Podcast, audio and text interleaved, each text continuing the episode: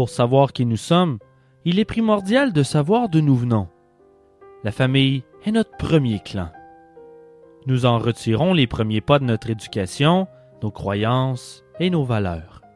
Malheureusement, tous n'ont pas cette chance d'avoir des parents qui prennent soin d'eux, et comme nous n'avons pas le luxe de choisir notre famille, certains voient le jour au sein de clans dysfonctionnels, parfois violents, parfois malades.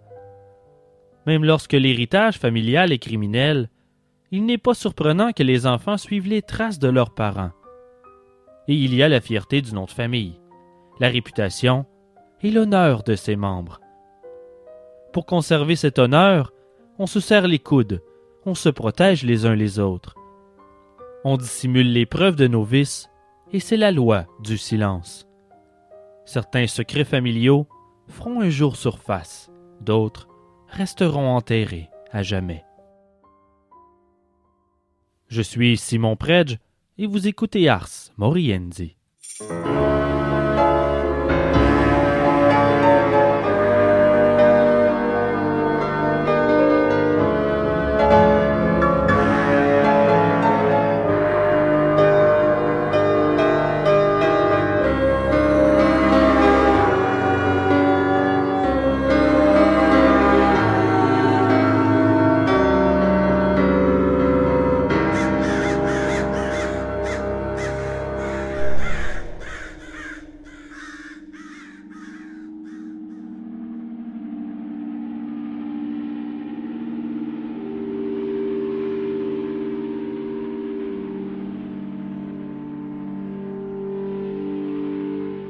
Suite à leur mariage, les Bean décident d'élire domicile dans la caverne Benani, près de Ballantrae, dans la région d'Ayrshire, en Écosse. Cela peut sembler étrange, mais nous sommes au XIIIe siècle et ils n'ont pas d'argent. La caverne Benani, qui se trouve sur la côte, est toutefois une résidence imposante avec ses nombreux tunnels pénétrant la montagne de pierre sur une distance de plus d'un kilomètre.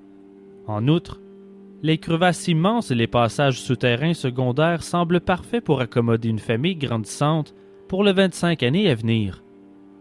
L'entrée de la caverne est noyée deux fois par jour sur plusieurs centaines de mètres lorsque la marée monte, une fonctionnalité unique leur permettant l'exclusion recherchée.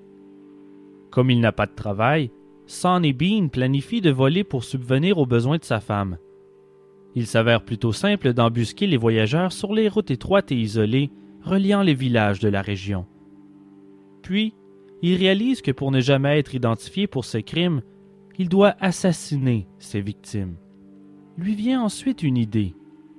Pour éviter de trop nombreuses visites dans les magasins du village et par la même occasion se débarrasser des preuves de ses crimes, il peut démembrer ses victimes et se nourrir de leur chair. La viande humaine devient alors la base de leur alimentation. Ce régime protéiné semble faire effet, car rapidement, la famille grandit. Miss Bean accouchera de 14 enfants au cours des années qui suivent, des enfants entièrement nourris de chair humaine. À mesure que ces enfants vieillissent, ils donnent à leur tour naissance à d'autres enfants, tous produits de l'inceste.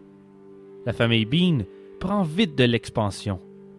Sur plus de deux décennies, les besoins en chair humaine augmentent, raffinant leur habileté meurtrière et améliorant leur talent en cuisine cannibale. Il est devenu presque commun pour les autorités locales de trouver des restes humains sur les berges avoisinantes, curieusement bien préservées malgré la pourriture inévitable. La liste de personnes disparues s'allonge de semaine en semaine.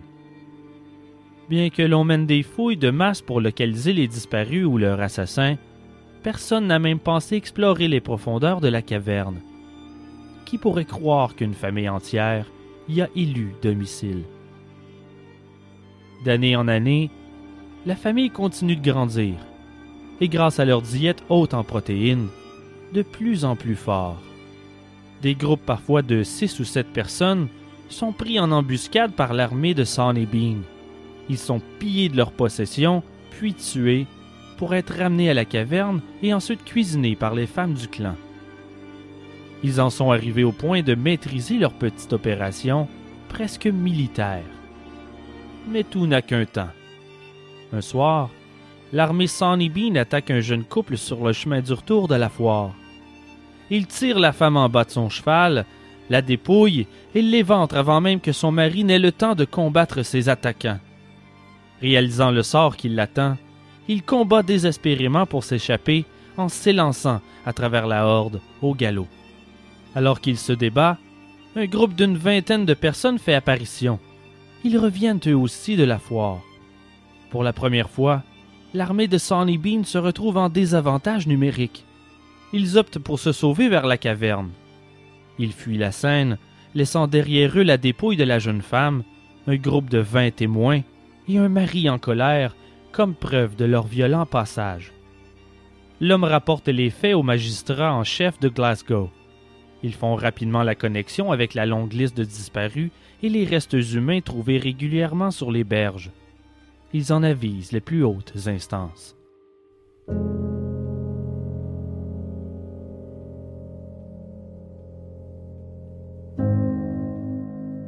Le roi James Ier arrive promptement à Ayrshire accompagné d'une armée de 400 hommes et une meute de chiens traqueurs. Se joint à eux de nombreux volontaires des environs, majoritairement des familles en colère, des personnes disparues. Il lance ainsi la plus grande chasse à l'homme que le pays ait connue jusqu'à présent. Comme les précédentes recherches, il ne trouve rien dans les champs, les campagnes ou les berges, jusqu'à ce que les chiens captent l'odeur des cadavres. Ils ont une piste. L'étau se resserre sur Sonny Bean et sa famille.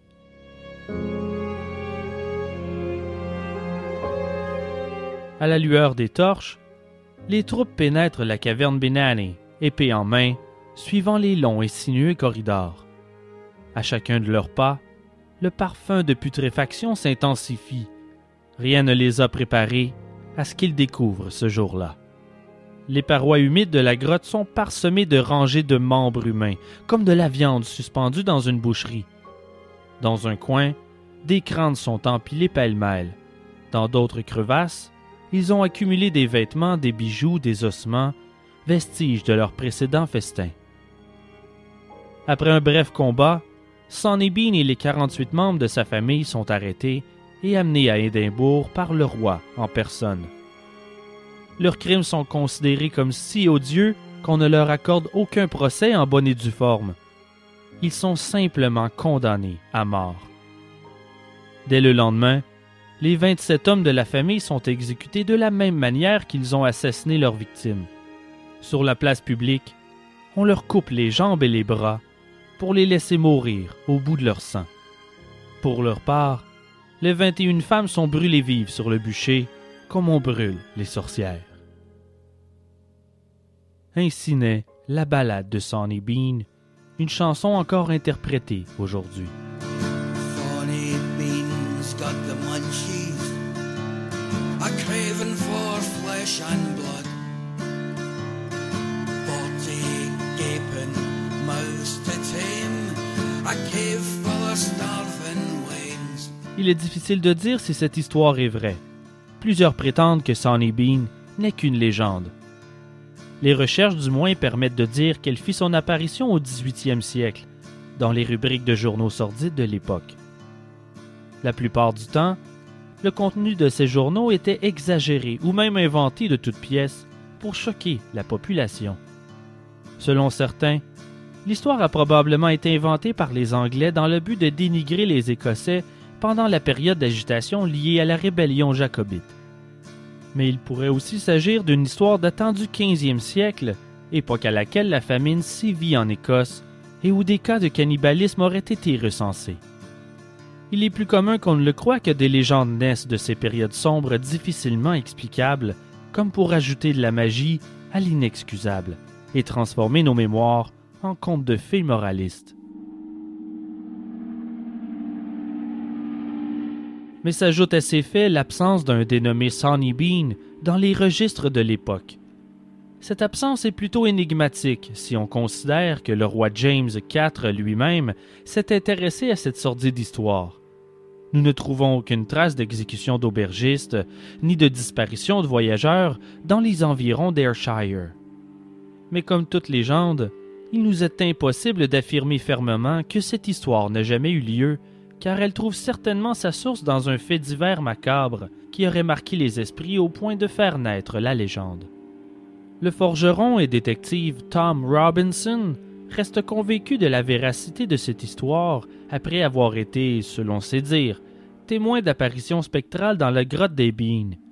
Les fantômes ne seraient pas ceux de la famille, mais plutôt des victimes qui y étaient stockées avant d'être tuées et dévorées. Le mystère de cette légende persiste.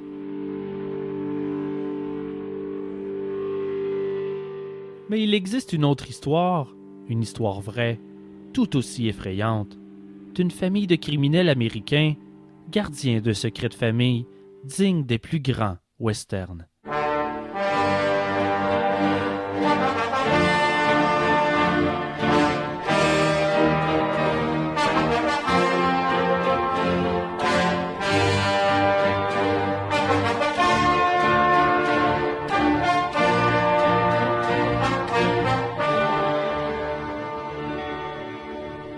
Au 19e siècle, le Kansas aux États-Unis est un endroit sanglant, spécialement avant la guerre civile. Les défenseurs de l'esclavage et les Free Soilers sont en chasse pour le contrôle des nouveaux territoires, l'air sec et désertique est tendu. Une fois que le Kansas a déclaré faire partie de l'Union et que la guerre civile a commencé à faire rage, les combats sanglants se sont perpétués. Après la guerre civile, les pionniers commencent à se diriger vers l'ouest à travers les nombreux sentiers traversant le Kansas. Ces hommes endurcis par les champs de bataille et habitués à la violence se feraient un chemin à travers ces contrées sauvages et les pâturages de bovins. S'ils ne sont pas appréhendés par des voleurs, les voyageurs doivent également se préoccuper des attaques d'Amérindiens. Le sud du Kansas est reconnu à cette époque pour être une zone particulièrement rude et brutale. Suite à la guerre civile, le gouvernement des États-Unis déménage les Amérindiens Osages du comté de la Bête dans le sud-est du Kansas vers un nouveau territoire qui deviendra plus tard l'État de l'Oklahoma. Les terres vacantes sont ensuite mises à la disposition des nouveaux arrivants à la recherche d'une propriété qui, pour la plupart, sont des groupes de pionniers assidus cultivant les collines et les prairies. C'est en 1870 que cinq familles dites spiritualistes s'installent à l'ouest du comté de Labette. Même si la plupart ne cherchent qu'un territoire pour y vivre modestement, fonder une famille et cultiver la terre, d'autres cachent un plus sombre dessein.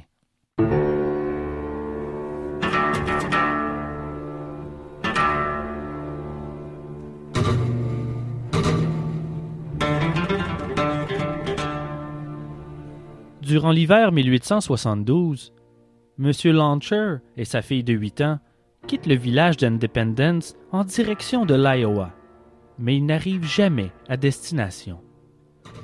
Ils sont portés disparus, envolés sans laisser de traces. Au printemps 1873, le docteur York, un ami de la famille, décide de partir à leur recherche. Sur son chemin, il arrête sur chacune des propriétés qu'il rencontre pour questionner les villageois. Il se rend ainsi jusqu'à Fort Scott sans incident, mais aussi sans réponse. Il baisse les bras et décide de revenir bredouille en direction d'Independence en date du 8 mars. Il n'atteindra jamais la maison, disparu dans la brume. Le docteur York a deux frères, le premier vivant à Fort Scott, le second à Independence. Ils connaissent les plans de leur frère porté disparu et décident de partir à sa recherche. Le colonel A. M. York dirige l'expédition, accompagné de 50 hommes. Il questionne les voyageurs qu'il rencontre sur la route et il fouille chaque propriété. Une d'entre elles est l'auberge Bender.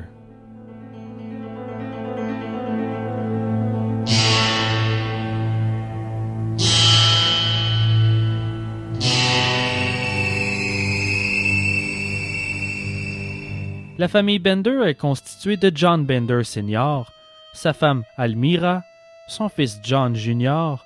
et sa fille Kate. Ils font partie des premières familles à s'installer dans la région.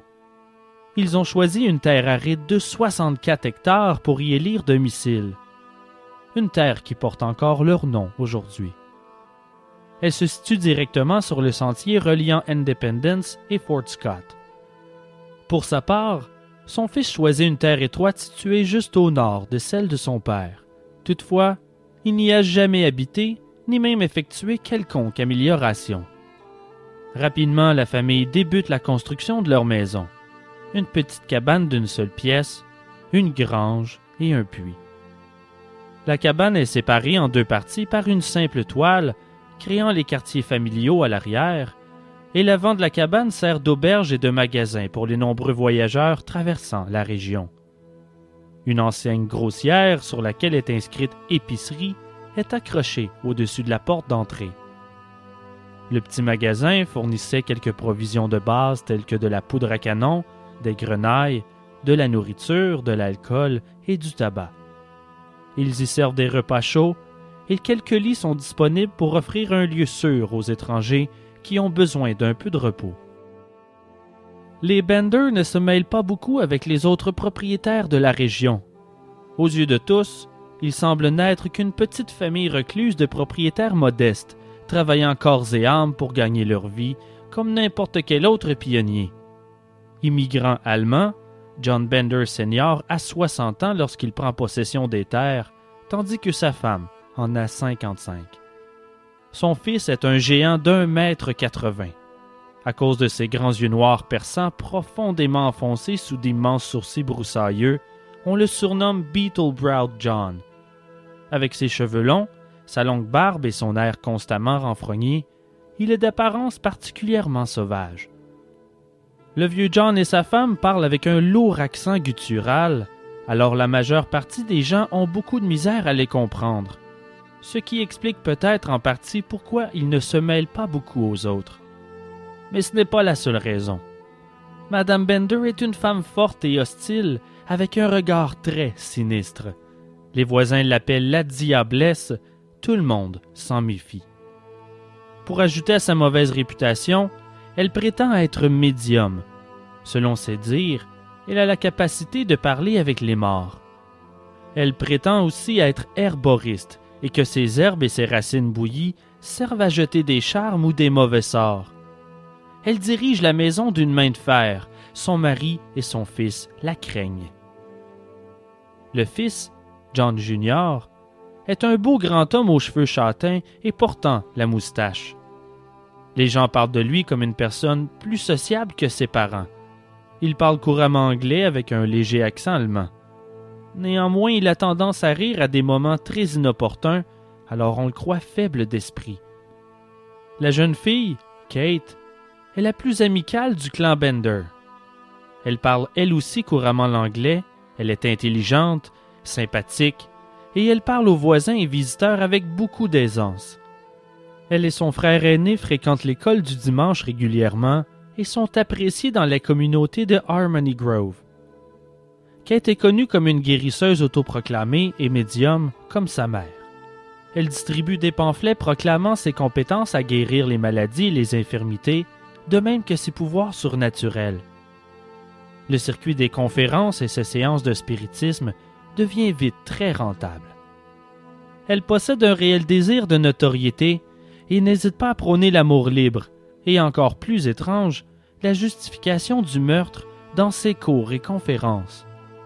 Elle séduit par son charme et ses discours et devient vite populaire dans la communauté. Mais à la longue, ses actions guidées par son désir de popularité et de richesse donnent naissance à des rumeurs qui persistent et on la croit de plus en plus satanique. Ce qu'ils découvriront sur la famille Bender, toutefois, viendra confirmer les accusations.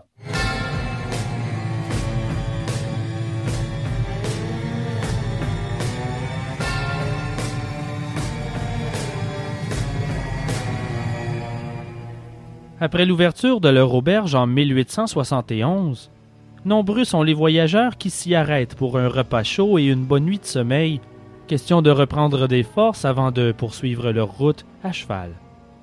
Ces hommes étant à la recherche d'une terre pour s'installer, ils ont généralement tous leurs avoirs avec eux, bien souvent beaucoup d'argent. Et ces pionniers ont commencé à disparaître. Lorsque des amis ou des membres de la famille se mettent à leur recherche, ils trouvent des traces de leur passage dans le Big Hill Country, au sud-est du Kansas, mais ensuite, plus rien. La piste s'évapore. Toutefois, ces premières disparitions de voyageurs ne déclenchent aucune alarme. C'est le Far West. Les criminels sont nombreux et les Amérindiens une menace constante, et il n'est pas rare que certains voyageurs poursuivent simplement leur route plus loin vers l'ouest. Mais à mesure que le temps passe, les disparitions sont de plus en plus fréquentes et les rumeurs vont bon train. Les gens parlent et se questionnent, et au printemps 1873, les voyageurs commencent à éviter cette route. Ils sont la proie de leur superstition, certes, mais la région possède une bien effrayante réputation, et avec raison.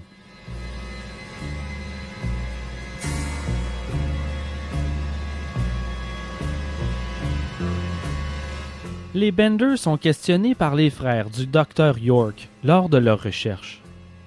Ils admettent que le docteur a passé la nuit dans leur auberge, mais qu'il a quitté le lendemain matin en direction de Fort Scott. Ils avancent qu'il a sûrement été attaqué par les Amérindiens. La jeune Kate offre même d'utiliser ses talents de clairvoyance pour les guider dans leurs recherches, ou plutôt pour détourner les soupçons.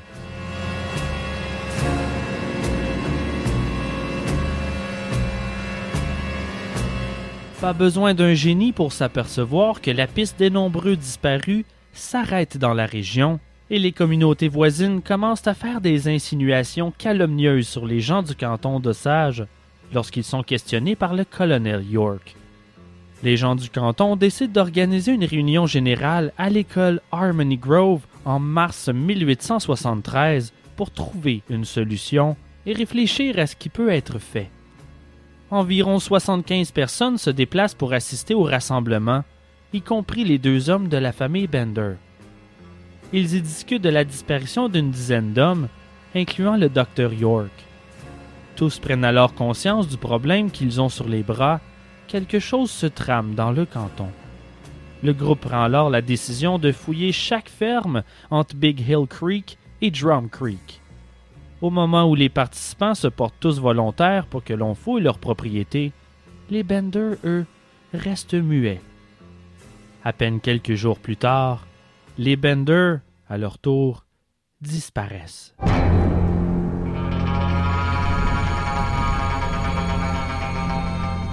C'est un dénommé Billy Toll, un voisin, qui remarque le mystérieux silence sur leur ferme.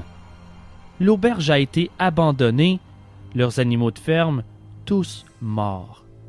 Toll rapporte la nouvelle à Leroy F. Dick, le fiduciaire du canton. Une équipe de recherche est rapidement formée par les frères du docteur York. À leur arrivée à l'auberge, ils trouvent la propriété vide de nourriture, de vêtements et de possessions personnelles. Il est clair que les Bender ont fui la cabane à la hâte. Mais ce n'est pas tout il règne dans la cabane une odeur terrible. Rapidement, le groupe trouve une trappe clouée dans le plancher. Il force l'ouverture de la trappe et une odeur presque insupportable sort d'en dessous. Sous la trappe se trouve un grand trou d'au moins six pieds de profondeur. Il est tapissé de sang coagulé. Il n'y a toutefois aucun corps, le groupe décide de soulever et déplacer physiquement la cabine sur le côté. N'étant fait que de bois, ce n'est pas une tâche trop difficile. Ils attachent les poutres aux chevaux et la déplacent de quelques pieds pour leur permettre de creuser et fouiller en dessous. Mais leurs efforts sont vains, ils n'y trouvent aucun corps. Ils ne baissent pas les bras et creusent autour de la cabane, dans le potager et verger des Benders il remarque alors une légère dépression dans le sol, un endroit où la terre a récemment été agitée. C'est là qu'il découvre le premier corps. La tête est enfouie vers le bas, ses pieds à peine couverts d'une mince couche de terre. Le cadavre est celui du docteur York. Son crâne a été fracassé et sa gorge coupée d'une oreille à l'autre.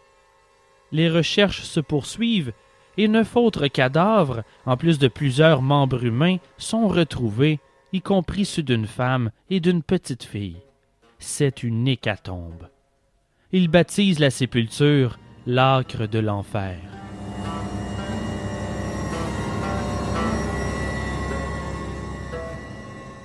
Les frères York offrent une récompense de 1000 dollars en échange de toute information menant à l'arrestation de la famille Bender. Le 17 mai, le gouverneur Thomas Osborne ajoute un montant de 2000 dollars à la récompense pour l'arrestation des quatre meurtriers. L'histoire morbide fait le tour des cantons avoisinants comme une traînée de poudre, et des centaines de curieux affluent sur la terre des Bender, y compris des journalistes venus d'aussi loin que New York et Chicago. La cabine est détruite par des chasseurs de souvenirs macabres. Les visiteurs veulent tous un morceau du cauchemar. C'est du jamais vu. Certains ramassent des bouts de planche de la cabine, d'autres se servent dans les briques bordant la fosse à cadavres.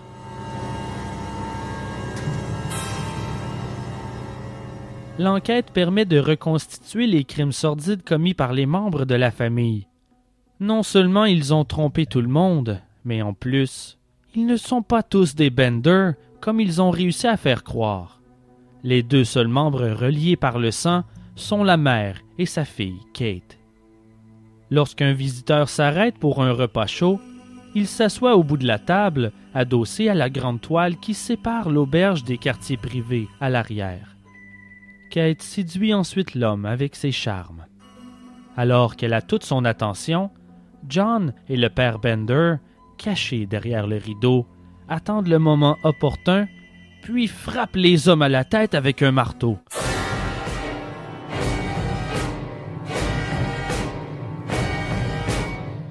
La mère Bender et Kate s'élancent vers la victime pour le dépouiller de ses biens avant de pousser le corps sans vie dans la trappe donnant sur la fosse située sous la table. Kate lui coupe finalement la gorge pour s'assurer qu'il ne se réveille pas.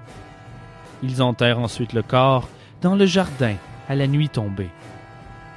Mais les meurtres des Launchers, puis celui du docteur William York, venu dans la région pour les retrouver, lancent la chute de leur règne sanguinaire.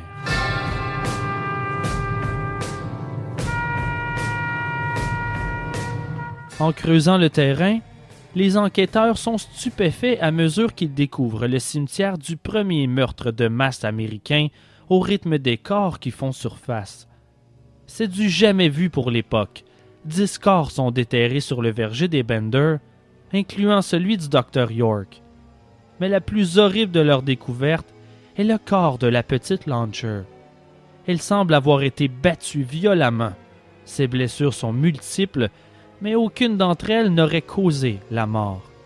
Il semble fort possible que la pauvre petite fut enterrée alors qu'elle était toujours vivante.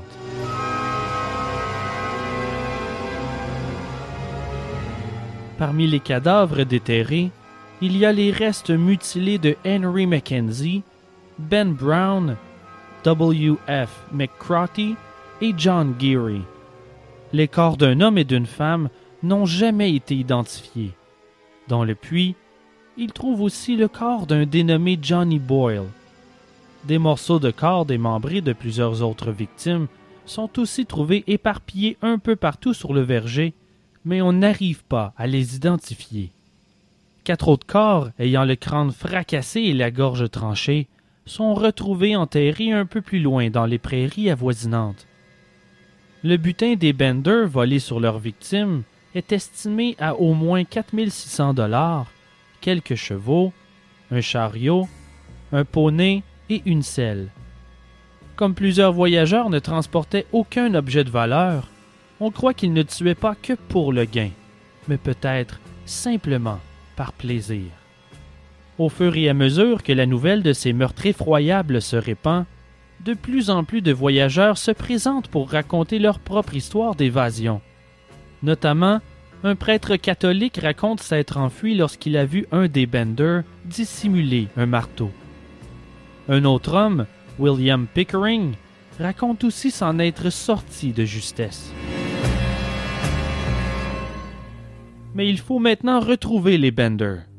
Un groupe part à leur recherche et suivent la piste de leur chariot qui les mène jusqu'au village Taylor, situé à 20 km au nord. On découvre que les Bender ont acheté des billets pour le train de Leavenworth, Lawrence et Galveston vers le nord, en direction de Humboldt. Quelques jours plus tard, ils retrouvent les chariots abandonnés par les Bender. Leurs chevaux sont presque morts de faim. Ils poursuivent leur enquête et apprennent par James B. Ransom, le conducteur du train, que John Jr. et Kate ont débarqué à Chanute pour prendre le train traversant le Missouri, le Kansas et le Texas en direction sud jusqu'à la Red River, près de Denison au Texas, où à l'époque se trouve le terminus du chemin de fer. Apparemment, la paire semble avoir fui vers une colonie de hors-la-loi située sur la frontière entre le Texas et le Nouveau-Mexique. Pendant ce temps, le père et la mère Bender seraient restés dans le train en direction nord, où l'on croit qu'ils ont transféré dans un train en direction de Saint-Louis. Nombreux sont ceux à tenter de capturer la famille assoiffée de sang, mais la prime sur leur tête ne sera jamais versée à quiconque. Plusieurs prétendent avoir capturé et tué les Bender, mais n'ont jamais pu en fournir la preuve. Un groupe de justiciers prétend avoir attrapé le père et la mère alors qu'ils fuyaient vers le sud. Ils les auraient lynchés avant de jeter leur corps dans la rivière Verdigris. Pourtant, un second groupe prétend les avoir tués durant une fusillade et enterré leur corps dans les prairies. Aucune de ces histoires n'ont toutefois pu être confirmées, les dépouilles jamais retrouvées. Les autorités croient qu'ils ont réussi à fuir pour de bon.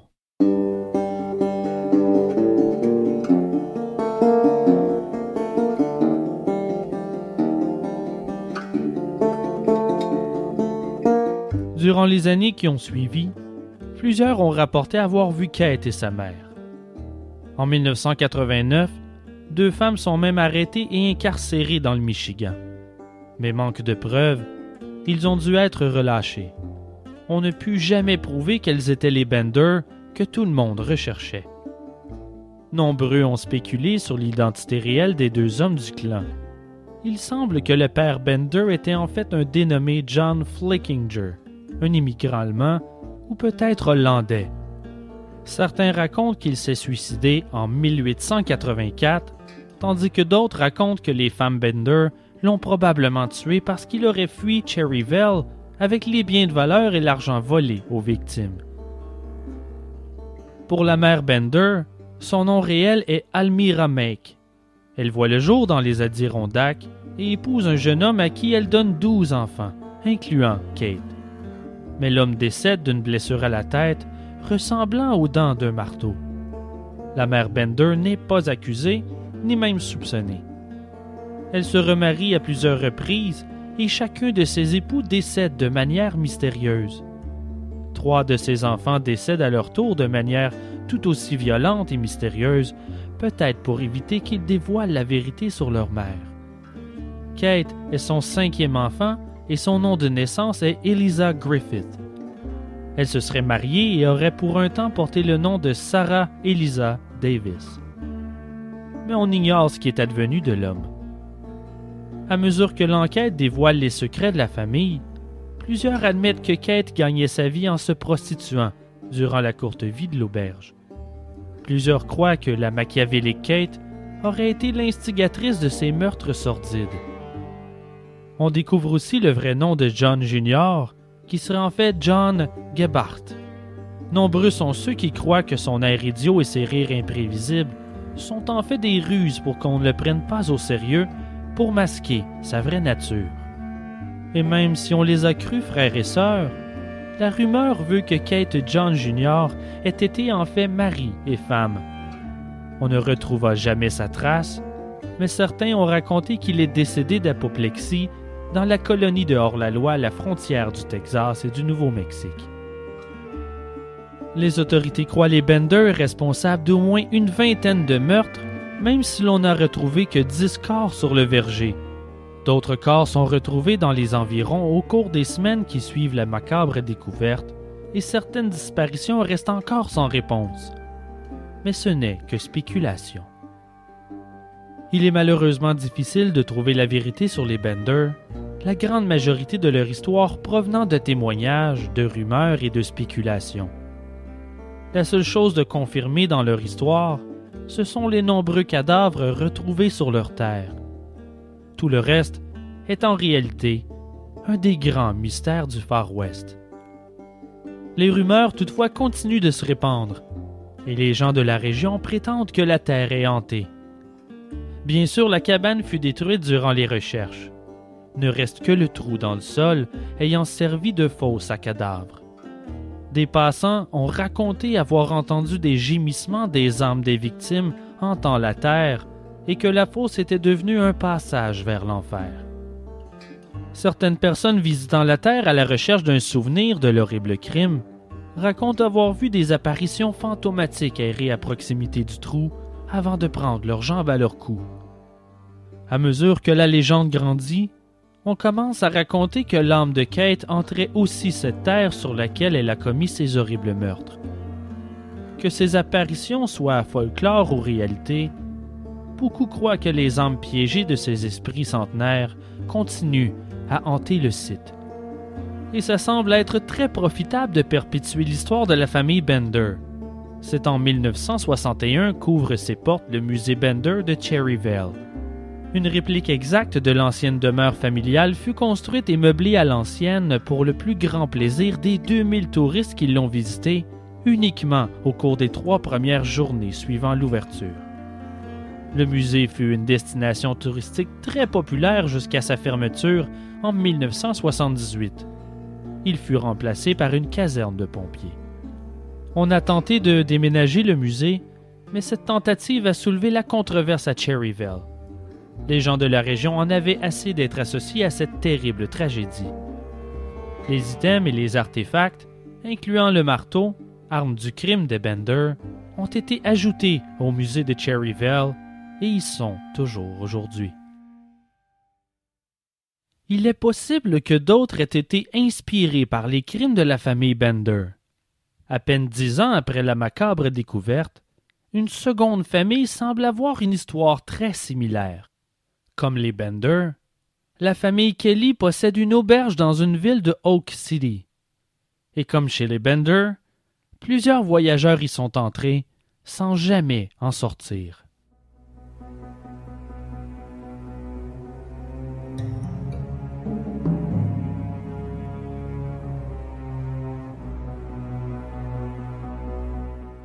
Les visiteurs le moindrement aisés monétairement devenaient une cible pour les Kelly.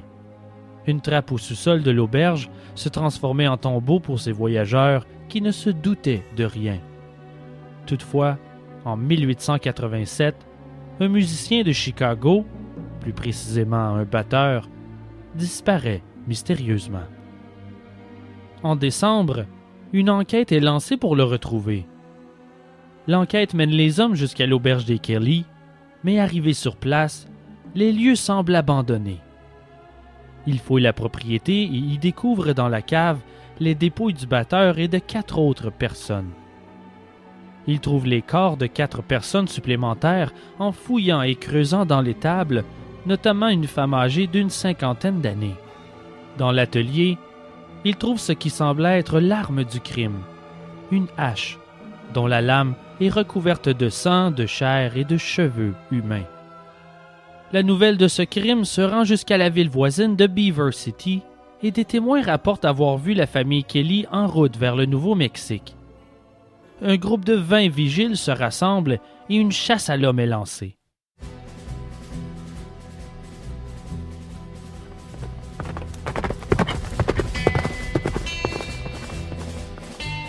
La tâche ne s'avère pas trop difficile considérant que les quatre membres de la famille Kelly voyage avec quatre chevaux affamés et une jument boiteuse. Avec les crimes de la famille Bender encore frais dans les mémoires, ils sont déterminés à faire de la famille Kelly un exemple. Le crime ne restera pas impuni. Le groupe suit la piste le long du ruisseau Palo Duro, jusqu'à ce que la piste montre que les Kelly ont changé de direction pour se diriger vers Wheeler, au Texas. Le lendemain, vers midi, le groupe repère leur campement. La famille n'a d'autre choix que d'abandonner derrière leur chariot pour prendre la fuite à cheval. Ils partent aussitôt à leur poursuite. Au bout de deux heures de poursuite effrénée, le cheval de la mère Kelly trébuche et envoie la femme dans les airs pour s'effondrer au sol dans un bruit sourd. Le reste de la famille poursuivent leur route. Il faudra une demi-heure supplémentaire pour rattraper Kit et Bill, les deux plus jeunes du clan Kelly. On passe deux cordes sur la branche d'un arbre. La jeune femme et son frère sont alignés. On leur passe le nœud coulant autour du cou. On permet à Kit et Bill d'avouer leur crime et de dire leur dernière prière. Il y a alors un bref échange entre les deux. Est-ce que je devrais leur dire? Non. Ne leur dis rien. Laissez-les le découvrir par eux-mêmes. Puis d'un coup de pied, les corps se balancent au rythme de leur suffocation spasmodique. Le groupe abandonne les dépouilles pendues à l'arbre et repartent à la poursuite du père de la famille, William. Le vieil homme s'est échappé, mais les vigiles n'ont aucune difficulté à suivre la trace de la jument boiteuse. Trois heures plus tard, le groupe le rattrape et lui ordonne de s'arrêter. Kelly refuse. Les hommes sortent leurs armes et commencent à tirer dans sa direction. Kelly échappe de justesse à deux coups et accepte de s'arrêter. Il est fait comme un rat. Le groupe de vigiles encercle rapidement le vieil homme désemparé. Il lui explique qu'il sera exécuté, mais que s'il veut faire une déclaration finale, c'est maintenant ou jamais. William Kelly leur raconte J'ai déménagé au Kansas depuis les montagnes de Pennsylvanie en 1869 et j'ai habité à différents endroits le long de la frontière sud jusqu'à ce que je décide d'emménager à No Man's Land, à 40 km de Beaver City, pour me lancer dans le commerce de bétail. Peu de temps après, j'ai ouvert une sorte de taverne. Plusieurs personnes sont disparues en passant le long de cette route, mais quant à leur mort, je n'ai rien à dire. On nous accusait d'être responsables de leur disparition, alors j'ai décidé de quitter vers le sud du Texas. C'est tout ce que j'ai à dire. Le groupe lui passe la corde au cou sous l'arbre le plus près. Il serre le nœud. On le prend et on le laisse se balancer pendant un moment avant de le redescendre au sol. Pendant que Kelly cherche son air et s'étouffe, les hommes lui ordonnent de confesser ses crimes. Kelly accepte à contre-cœur et raconte que tous les membres de la famille ont participé au meurtre. Ensemble, ils ont tué et volé neuf hommes et deux femmes. Kelly donne ensuite aux hommes tout l'argent qu'il a sur lui et leur dit où est caché le reste du butin. Il est alors pendu à nouveau, et comme le reste de la famille, sa dépouille est abandonnée dans le désert aride, à décomposer au soleil. Le groupe retourne ensuite en ville au galop pour annoncer la nouvelle. Le clan meurtrier des Kelly ont payé pour leur crime. Toutefois, l'histoire a cette fâcheuse tendance à se répéter.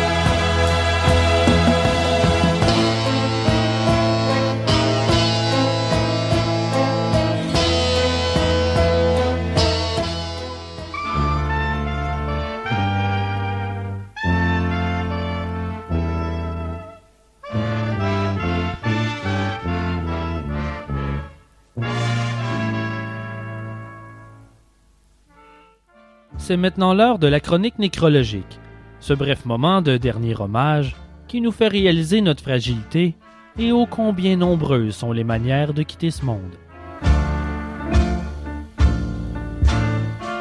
Durant un procès de 1871, Clément Vallandigham, un avocat et homme politique nord-américain, veut prouver de façon irréfutable l'innocence de son client, accusé d'homicide lors d'une fusillade dans un bar. Vallandigham procède à ses propres expérimentations avant le procès avec un pistolet du même type que celui utilisé dans la fusillade. Il sort dans un champ pour effectuer quelques tirs, pour établir le niveau de résidus de poudre laissé par un tir à bout portant, À son retour à l'hôtel, il dépose l'arme sur une table alors qu'il reste trois balles dans le barillet. Peu de temps après, il reçoit une boîte à sa chambre contenant l'arme de son client pour la présenter comme pièce à conviction au procès le lendemain. En quittant sa chambre en direction de la cour, il se trompe d'arme et prend celle contenant les trois balles. Durant le procès, il reconstitue la scène de meurtre avec le pistolet pour tenter de prouver que la victime s'est elle-même tirée dessus. Il pointe le pistolet sur lui et tire. Il décède presque sur le coup. Vandingham a en quelque sorte passé l'arme à gauche.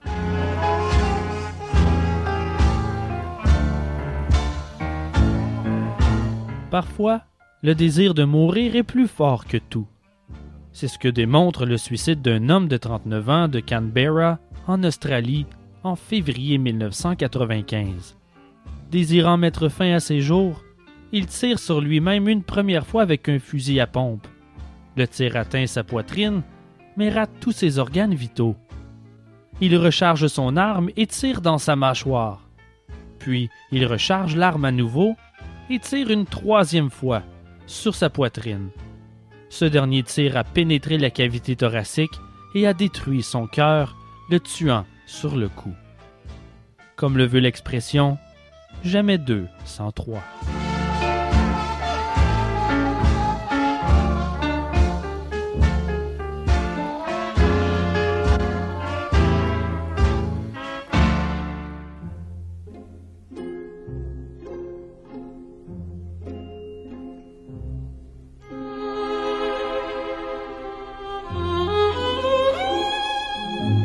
Malgré une population mondiale de 7 milliards d'êtres humains, nous voulons tous être uniques, et en quelque sorte, nous le sommes. Nos goûts, nos passions, nos entourages et nos actions forgent notre individualité comme un amalgame de milliers de traits de personnalité formant les œuvres d'art exceptionnelles de nos vies. Ne sommes-nous pas tous des casse-têtes ou des collages qui évoluent au rythme de notre sagesse? Mais qu'en est-il des jumeaux? Peut-on les considérer comme uniques? Plusieurs croyances mystérieuses entourent les jumeaux et elles diffèrent selon les traditions. Par exemple, en Afrique, la naissance de jumeaux a une signification différente selon la région dans laquelle ils viennent au monde. S'ils naissent à l'ouest ou au centre du continent, les jumeaux sont considérés comme des demi-dieux, alors que s'ils naissent au sud et à l'est, il y a un mythe prétendant qu'ils possèdent des pouvoirs pouvant être utilisés à des fins maléfiques. À Madagascar, dans la ville de Mananjari, il y a une coutume ancestrale voulant que les jumeaux soient mis en adoption internationale dès leur naissance, car on croit qu'ils apporteraient malheur et violence à leurs parents ainsi qu'à leur communauté. Les mandingues ont peur des jumeaux car ils estiment qu'ils ont la double vue, c'est-à-dire qu'ils seraient omniscients. Pour leur part, le peuple des Folonas, à la frontière ivoiro-malienne, mettent les jumeaux dans un cabanon loin du village pendant 24 heures après leur naissance, croyant que ça les empêchera de menacer l'autorité des chefs de village. Au Cameroun et au Nigeria, on leur prête même des pouvoirs surnaturels qui leur serviraient pour faire du mal à ceux qui les déplaisent. Les parents doivent donc faire très attention à la façon dont ils traitent leurs jumeaux et même leur faire des offrandes. Sinon, ils pourraient se tourner contre eux, les rendre malades et peut-être même causer la mort. En Afrique centrale, les peuples Ndembu et Lélé, eux, considèrent la naissance de jumeaux comme appartenant au monde animal et font l'objet d'aversion. Les Luba du Congo les appellent enfants du malheur et traditionnellement, les Tonga allaient même jusqu'à tuer un des jumeaux. Heureusement, la majeure partie de ces pratiques sont aujourd'hui disparues. Plusieurs légendes toutefois subsistent encore aujourd'hui.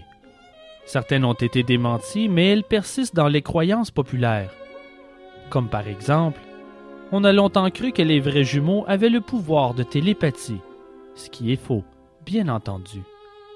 Il faut aussi comprendre qu'il existe plusieurs types de jumeaux, mais ce qu'on appelle les vrais jumeaux sont plutôt rares. On les appelle monozygotes. Il n'est pas surprenant qu'autant de croyances et de superstitions entourent les jumeaux monozygotes, car de nombreuses histoires inexpliquées ont été documentées, donnant ici naissance au mythe. En voici quelques-unes.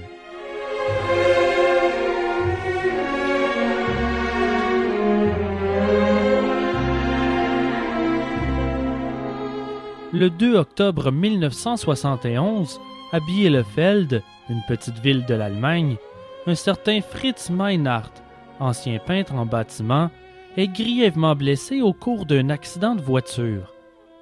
Au même moment, sa sœur jumelle Emma, qui se trouve à l'autre bout de la ville, a des douleurs et doit s'aliter. Plus l'état de Fritz empire, plus l'état d'Emma empire aussi. Cinq heures après le décès de Fritz à l'hôpital, Emma, ignorant le décès de son frère, succombe à son tour. Ils avaient 84 ans.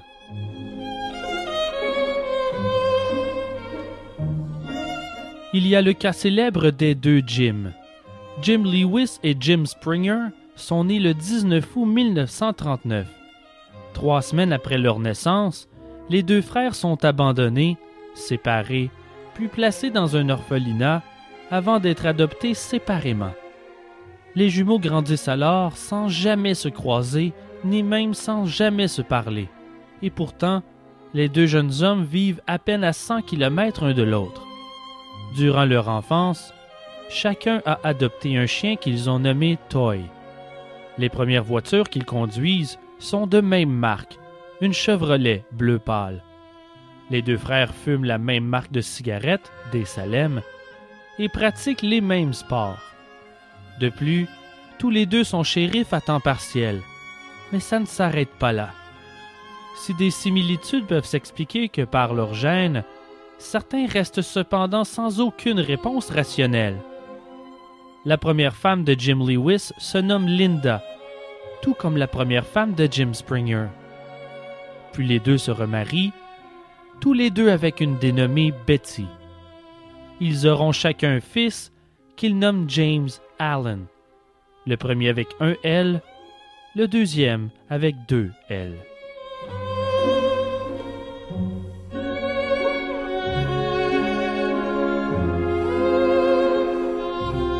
En 1979, en Angleterre, alors qu'elles avaient mutuellement ignoré pendant 34 ans l'existence l'une de l'autre, deux jumelles séparées à la naissance furent réunies.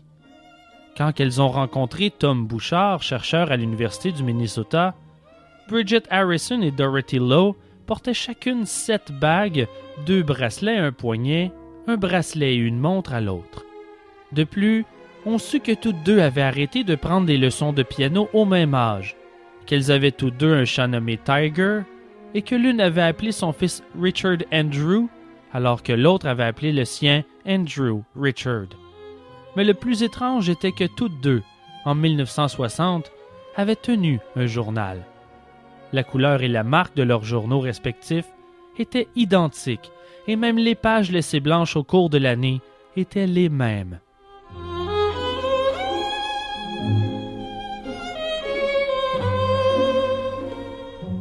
Il semble que c'est dans la mort que les coïncidences les plus surprenantes surviennent entre jumeaux. Par exemple, en juillet 1975, Nita Hurst ressentit soudainement une douleur lancinante à la jambe gauche et vit de ses propres yeux un hématome qui s'élargissait sur toute la partie gauche de son corps. L'origine de cette mystérieuse lésion fut découverte plus tard, quand Nita sut qu'à ce moment précis, Nettie Porter, sa sœur jumelle, avait eu un accident de voiture en Californie à 650 km de là.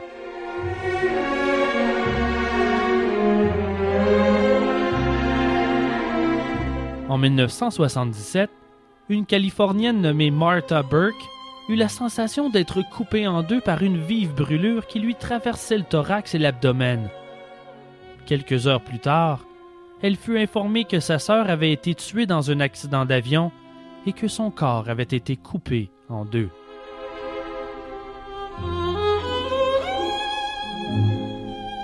Le cas de deux jumelles de quatre mois, Samantha et Gabrielle Connolly, est encore plus terrible.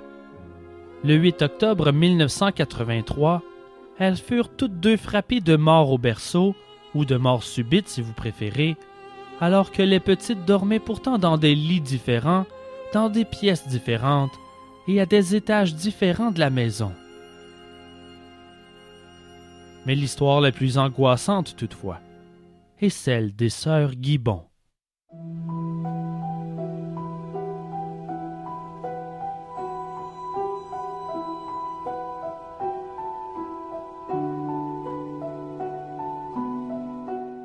Les gibbons sont à l'hôpital. Les contractions de Gloria s'accélèrent. Le couple originaire de la Barbade dans les Antilles britanniques est excité, et avec raison. Gloria va accoucher. Nous sommes le 11 avril 1963 à l'hôpital de la Royal Air Force à Aden, au Yémen. Ils ont déjà une petite fille et la famille s'apprête à s'agrandir. Sans trop de complications, la petite June voit le jour. Mais Gloria n'est pas au bout de ses peines. À peine dix minutes plus tard, une deuxième petite fille, Jennifer, ouvre ses yeux pour la première fois. Les petites, en bonne santé, sont deux vraies jumelles, identiques. Au départ, tout semble normal, mais on remarque vite que les jumelles sont de nature silencieuse, peut-être trop. On s'inquiète car elles ne parlent pas, ni une ni l'autre, du moins pas avant qu'elles aient trois ans. C'est tard, mais au moins les parents sont soulagés. Elles ne sont pas muettes. Toutefois, même si elles parlent, elles parlent peu. Le père, Aubrey, est technicien dans les forces de l'air britanniques et par conséquent, la famille déménage souvent. Les jumelles, inséparables, ont beaucoup de misère à s'ajuster. Au lieu de cela, elles se referment sur elles-mêmes, et ça se comprend. June et Jennifer sont intimidées à l'école. À chaque déménagement, dans chaque école, ils sont intimidés. Elles ne sont pas seulement des jumelles renfermées, elles sont aussi noires, et leur manque d'habileté sociale crée le malaise. Plus elles sont intimidées, plus elles se referment elles sont constamment tourmentées. Les gibbons s'installent finalement à Harverford West, dans le comté de Wells, au pays de Galles. Les jumelles ont développé un trouble de la parole qui les rend incompréhensibles hors de la famille immédiate. Elles n'arrivent donc pas à établir de lien avec les autres enfants et sont plus ostracisées que jamais. L'intimidation est telle que le directeur de l'école les laisse sortir plus tôt que les autres élèves pour éviter les contacts avec eux. Éventuellement, elles n'adressent plus la parole à personne, même pas à leurs parents, et refusent de se retrouver dans la même pièce qu'eux ou d'autres membres de la famille lorsqu'ils sont à la maison. Leur langage devient de plus en plus idiosyncratique jusqu'à devenir une cryptophasie, c'est-à-dire un langage que seuls June et Jennifer ne comprennent elles ne sont pas les premiers jumeaux à inventer leur propre langue. C'est ce qu'on appelle la cryptophasie. Elles se parlent entre elles dans ce langage étrange et incompréhensible, mais elles ne parlent plus à personne d'autre, et ce, tout au long de leur jeunesse. Elles sont sourdes et muettes, par choix. Et comme si ce n'était pas assez pour les exclure de toute vie sociale, elles commencent à synchroniser le moindre de leurs mouvements, à marcher, bouger, manger en même temps. Chacune devient le reflet de l'autre en tout temps, et ça semble naturel, sans effort. Elles font tout de manière identique. Les sœurs Gibbon donnent froid dans le dos, elles vivent en totale synchronicité. Et elles détestent être vues. Lorsque quelqu'un les regarde, elles ont tendance à geler sur place. Comme un chevreuil sur la route, à la vue des phares de votre voiture. C'est très déconcertant. Ces agissements bizarres commencent à peser lourd sur les épaules des parents. Ils sont épuisés émotionnellement et la situation ne s'améliore pas. Les gens du voisinage évitent maintenant la famille entière et ce snobisme affecte leur vie sociale. Les jumelles n'ont pas d'amis et ne montrent aucun intérêt à laisser entrer qui que ce soit dans leur monde. Elles rencontrent plusieurs psychologues et spécialistes de l'enfance au centre d'éducation spécialisé de Eastgate en 1977. Les psychologues tentent par tous les moyens de les amener à communiquer avec d'autres personnes, mais sans succès. Toutefois, on découvre grâce à des caméras cachées dans leur chambre que dès que les jumelles croient que personne ne les observe, elles agissent soudainement comme des petites filles tout ce qu'il y a de plus normal. Elles rigolent, s'amusent, elles parlent et rient. Elles semblent même heureuses. Mais les thérapies sont toutes des échecs car les jumelles refusent de parler.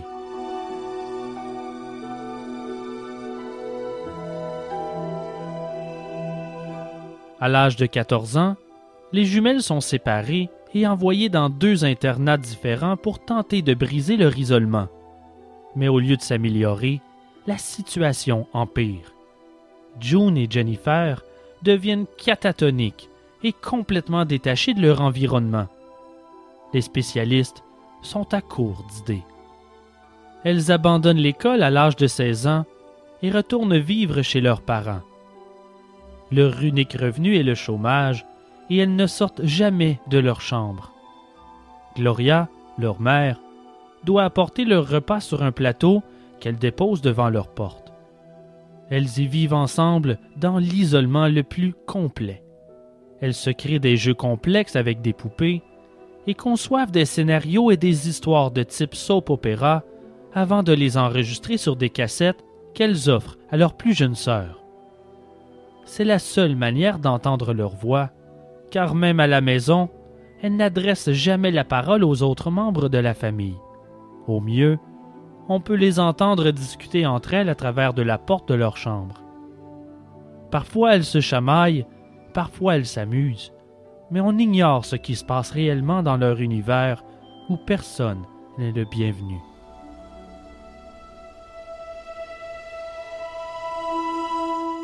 En 1979, les jumelles reçoivent un journal intime en cadeau.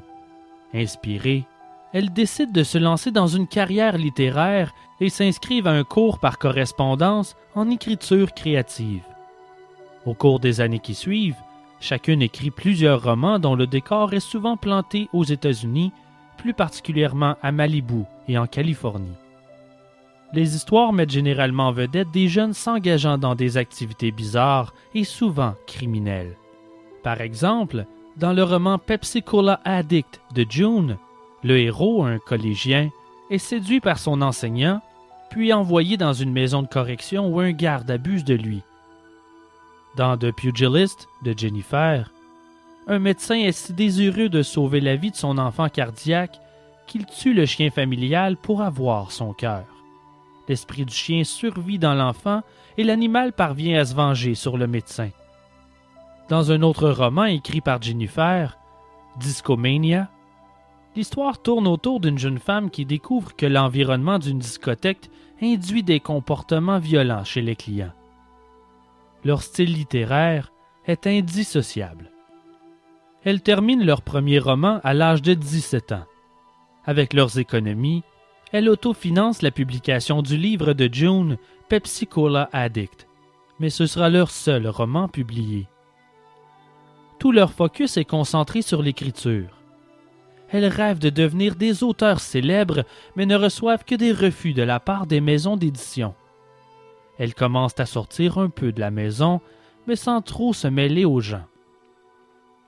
C'est au cours de la même période qu'elles perdent leur virginité à une semaine d'intervalle l'une de l'autre, et avec le même garçon. Elles commencent à boire et à user des drogues.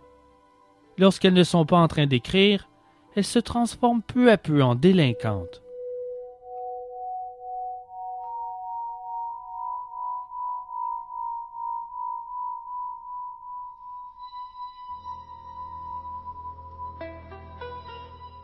Même si elles semblent être les meilleures amies du monde, ils sont aussi de grands ennemis. Leur relation contient autant de rire que de violence. Une fois, Jennifer tente de tuer June en l'étranglant avec un câble électrique. Une autre fois, June essaie de noyer Jennifer dans la rivière. June dira plus tard Je ne peux vivre avec elle. Mais je ne peux non plus vivre sans.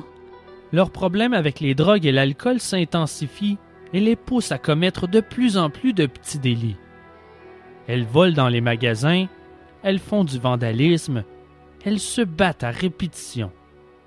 Elles y prennent goût et continuent malgré les nombreuses arrestations et les problèmes qui s'accumulent avec la justice. En octobre 1981, elles mettent le feu délibérément à un commerce de tracteurs. En combattant les flammes, un pompier est gravement blessé. Les dommages s'élèvent à plus de 200 000 dollars. À peine quelques semaines plus tard, ils sont pris sur le fait en train de vandaliser et mettre le feu à un collège tout près de leur lieu de résidence. Le juge qui en a assez des sœurs Gibbon les condamne et elles sont envoyées à l'hôpital psychiatrique à sécurité maximale le plus célèbre de la Grande-Bretagne, là où on envoie les psychopathes et les aliénés criminels, l'hôpital de Broadmoor, tout près de Londres.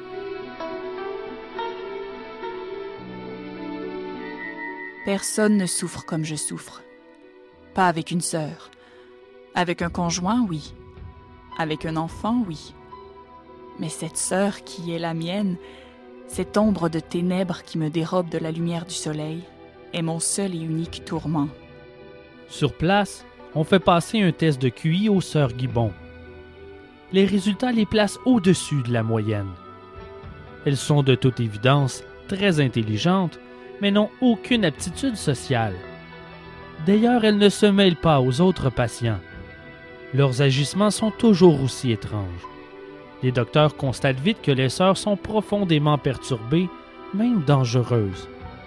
Elles deviennent en quelque sorte une seule et même personne séparée en deux. Par exemple, elles mangent chacun leur tour. C'est-à-dire que si Jennifer mange une journée, June se prive jusqu'au lendemain. Et ce sans se parler. Elles sont séparées dans deux cellules différentes situées aux extrémités opposées de l'hôpital. Parfois, une infirmière passe par la chambre d'une des deux sœurs et la trouve dans une position distincte, comme paralysée, pour ensuite visiter la seconde sœur et la trouver dans l'exacte même position. Occasionnellement, lorsqu'elles se croisent dans le corridor, elles se sautent à la gorge et se battent. D'autres fois, elles sont presque collées ensemble affectueuses et discutent dans leur langage privé.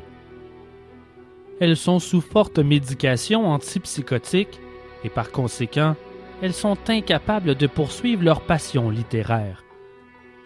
C'est durant ces longues années à Broadmoor qu'une journaliste, Marjorie Wallace, vient interviewer les jumelles sur une base régulière dans le but d'écrire un livre sur leur vie. Les jumelles approuvent et lui donnent même leurs poèmes et leur journal intime. Ce que Wallace remarque, c'est la noirceur qui s'installe entre les deux sœurs. De semaine en semaine, leur relation est de plus en plus hostile.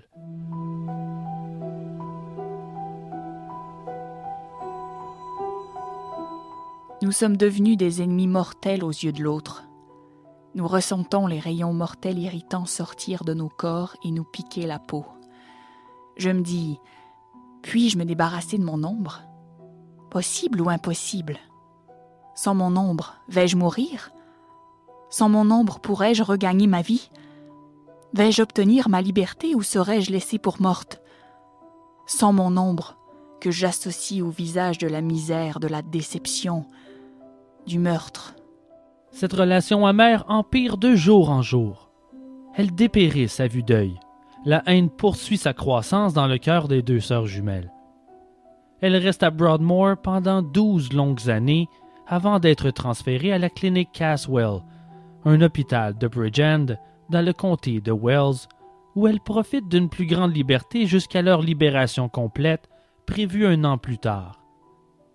Wallace leur rend visite une dernière fois à Broadmoor avant leur transfert. Mais lors de cette rencontre, quelque chose de très inquiétant survient. Au départ, les jumelles discutent normalement avec la journaliste en prenant le thé. Lorsque soudainement, en plein milieu de la conversation, leur expression faciale change et devient sombre. Et Jennifer dit Marjorie, Je vais devoir mourir. Quoi? Ne sois pas ridicule. Tu n'as que 31 ans et t'es sur le point d'être libéré de Brownmore. Pourquoi crois-tu que tu vas mourir? Parce que nous l'avons décidé. Nous avons fait un pacte. Une d'entre nous doit mourir pour que l'autre trouve sa liberté et profite de la vie lorsque nous serons à l'extérieur. Jennifer mourra. Constatant le sérieux de leur visage, Wallace est subitement terrifiée. Elle sent bien que les jumelles sont sérieuses. Elle croit que pour avoir la possibilité de vivre une vie normale, une d'entre elles doit mourir. Le jour du transfert des jumelles vers Caswell en 1993, Jennifer décède d'une myocardite aiguë, ou si vous préférez, une inflammation du cœur. Elle monte à bord d'un van en direction de l'hôpital et sans avertissement, Jennifer s'effondre sur sa sœur June et tombe dans le coma. Elle est déclarée morte deux heures plus tard, à 18h15. Rien ne semble indiquer le meurtre. Aucun poison n'est trouvé dans son système et pourtant, les médecins sont incapables de trouver les raisons qui ont provoqué son décès. Pour les responsables, cette mort est un mystère. La famille est dévastée. Leur vie ne sera plus jamais la même, en particulier celle de June.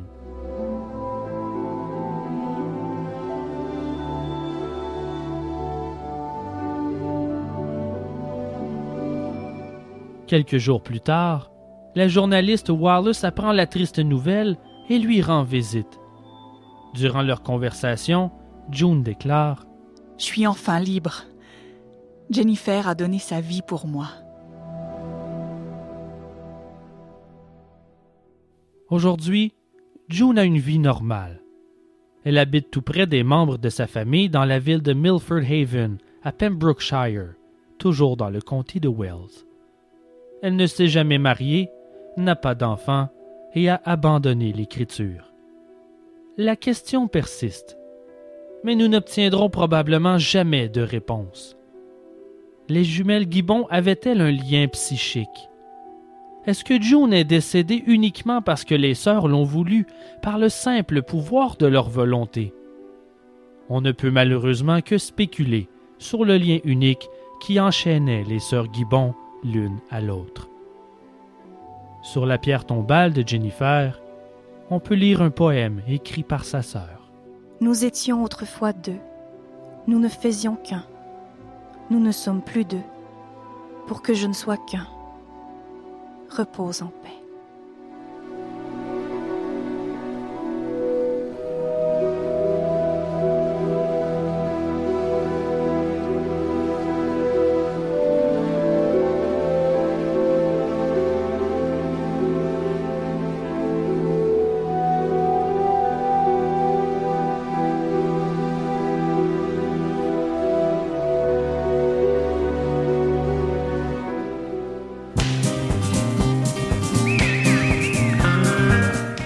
Moriendi est produit par moi, Simon Predge. Merci à choc.ca. Et un énorme merci à mes comédiens.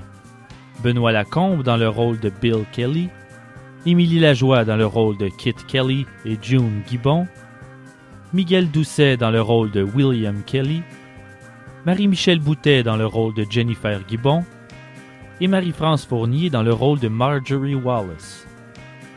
Suivez-nous sur la page Facebook et visitez le blog au www.arsmoriendipodcast.ca. Vous y trouverez les bibliographies, les trames sonores et des photos en complément des histoires racontées durant chaque épisode, car une image vaut mille mots.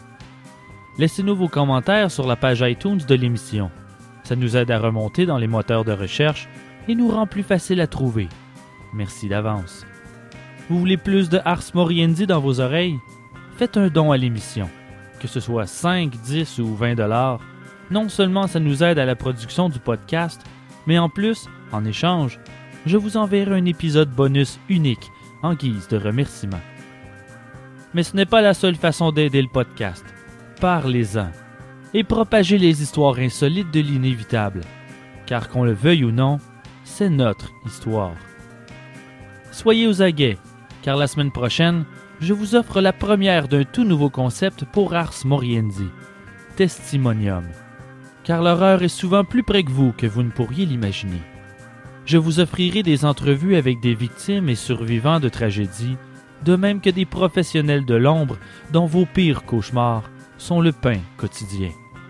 Une fois par mois, en plus des épisodes réguliers, un témoignage touchant et parfois troublant de personnes fortes qui ont traversé l'enfer. Merci d'avoir écouté Ars Moriendi. Memento Mori. An old cowboy went riding out one dark and windy day. Upon a ridge he rested as he went along his way. When all at once a mighty herd of red-eyed cows he saw, plowing through the ragged sky and up a cloudy draw. Their brands were still on fire and their hooves were made of steel. Their horns were black and shiny and their hot breath he could feel. And a pall of fear went through him as they thundered through the sky. For he saw the riders coming hard, and he heard their mournful cry.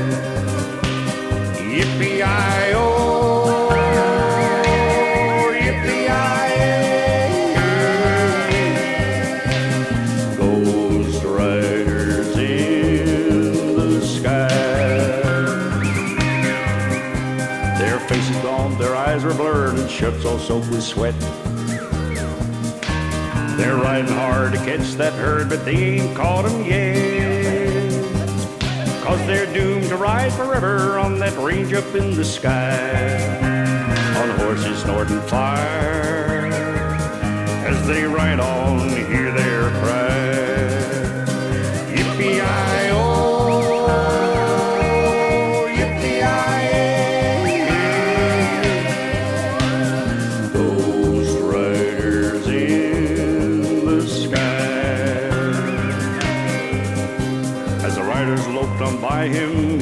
Call his name. If you want to save your soul from hell riding on this range, then cowboy, change your ways today, or with us you will ride. Trying to catch the devil's herd across these endless skies. Yippee-i-oh,